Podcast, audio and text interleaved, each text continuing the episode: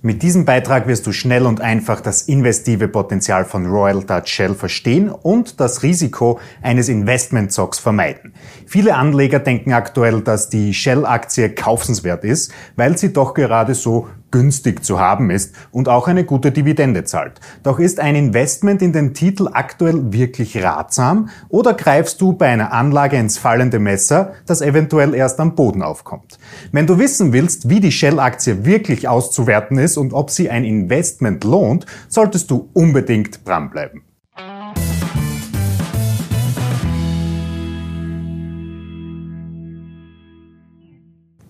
Hallo zusammen, ich bin Florian Orthaber von Finment und unsere Passion ist es, angehenden und bereits erfolgreichen Investoren wichtige Tools und Strategien zur Verfügung zu stellen, damit sie in allen Marktphasen profitabel und risikogeschützt agieren können.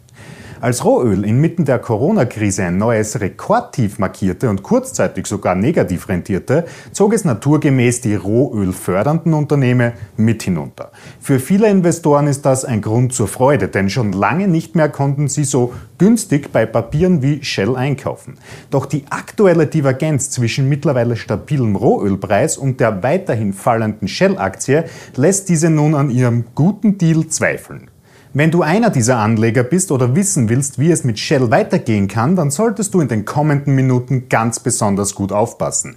Denn wir fühlen der Shell-Aktie in diesem Beitrag so richtig auf den Zahn und werden nicht nur fundamental wichtige Triebkräfte, sondern auch spezifische Risiken im Makroumfeld des Unternehmens aufdecken.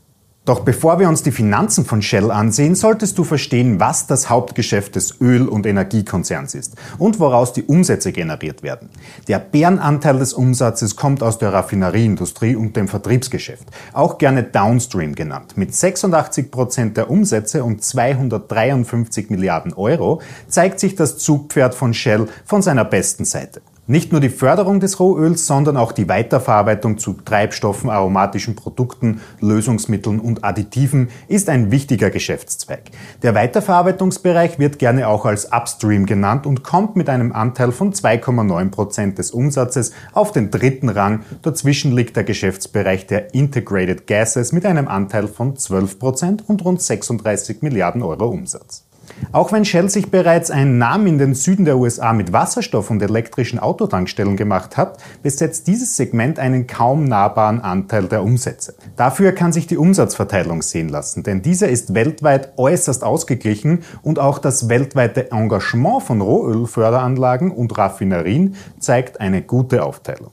Mit den angebotenen Produkten von Rohölen bis hin zu chemischen Additiven und Treibstoffen ist Royal Dutch Shell natürlich dem Oil and Integrated Gases Sektor zuzuweisen. Nach Saudi Aramco und PetroChina dürften sich die europäischen Ölraffinerien von Shell zumindest auf dem dritten Platz der Branche einordnen. Was uns natürlich auch schon zur Größe der Aktie bringt. Mit einer Marktkapitalisierung von 81 Milliarden Euro schafft es der Konzern locker in die Large Caps. Da du nun schon weißt, wie das Marktumfeld und vor allem die Produkte von Royal Dutch Shell aussehen, werden wir hier jetzt gleich auf die Finanzen eingehen. Die Kennzahlen teilen wir in vier grundlegende Bereiche. Starten wir am besten mit der Krisensicherheit. Die Leverage von Royal Dutch Shell beläuft sich derzeit auf das 1,6-fache des Eigenkapitals und kommt somit auf den dritten Rang unseres Bewertungssystems. Der Verschuldungsgrad liegt aktuell bei 42 Prozent und auch das führt zur Schulnote 3.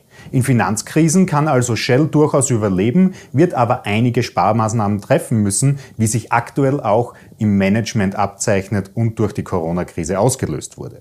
Als zweiten Bereich sehen wir uns die Aktienqualität des Unternehmens an. Die Bruttomarge liegt aktuell bei 9,6 Prozent, was zur schlechtesten Bewertung in unserem Schulnotensystem führt. Wieso die Marge so gering ist, werden wir uns gleich noch im Risikenbereich ansehen. Für das gesamte Geschäftsmodell hingegen ist jedoch die operative Marge wichtiger. Diese beläuft sich auf 6,2 Prozent und auch das reicht für keine bessere Bewertung als eine 5 was dazu führt, dass der Titel aktuell kein großes investives Potenzial mit sich bringt. Der dritte Punkt sind die Kernwerte der Shell-Aktie. Die Ertragsrendite der letzten zwölf Monate kommt auf einen Wert von 6,5 Prozent. Damit dürfen wir zum ersten Mal eine 2 vergeben. Die Free Cashflow Rendite hingegen beläuft sich auf 4,8 Prozent und belegt somit auch den zweiten Rang unseres Systems. Der finanzielle Core von Royal Dutch Shell ist also durchaus auf festen Fundamenten erbaut, was dem Unternehmen die letzten Jahre auch die Zahlungen einer recht hohen Dividende ermöglichte. Der letzte Punkt der Analyse ist das Momentum. Durch die großen Abschläge im Kurs und einem aktuellen Tief können hier mit 50% Kursverlust keine Punkte gesammelt werden. Denn ein Einbruch des Kurses von über 30% eines Large Cap Unternehmens ist nicht gerade ohne. Die finanziellen Daten lassen also nur den Rückschluss auf einen eingesessenen Value-Wert zu, denn die Core-Werte stechen als einziges Kriterium positiv hervor. Bis zuletzt wurde dieser Standpunkt auch sehr stark von Royal Dutch Shell verteidigt und eine Dividende von 1,6 Euro pro Anteil ausbezahlt. Auch die stetige Steigerung der jährlichen Dividende und eine kumulierte Dividendenrendite von über 33 Prozent in den letzten fünf Jahren würden dazu führen, dass sich jeder Dividendenjäger sich dem Titel mit Freuden ins Depot legt. Wie du dir schon denken kannst, kommt jetzt aber das große Aber. Denn die Dividende wurde aufgrund der Corona-Krise auf 54 Cent pro Anteil und mehr als halbiert. Für einen Dividendenjäger ist das ein klarer Ausschlussgrund. Um einschätzen zu können, wie sich die Dividende in den nächsten Jahren verhält, starten wir hier am besten mit den positiven Chancen aufgrund der Zukunftsprognosen durch.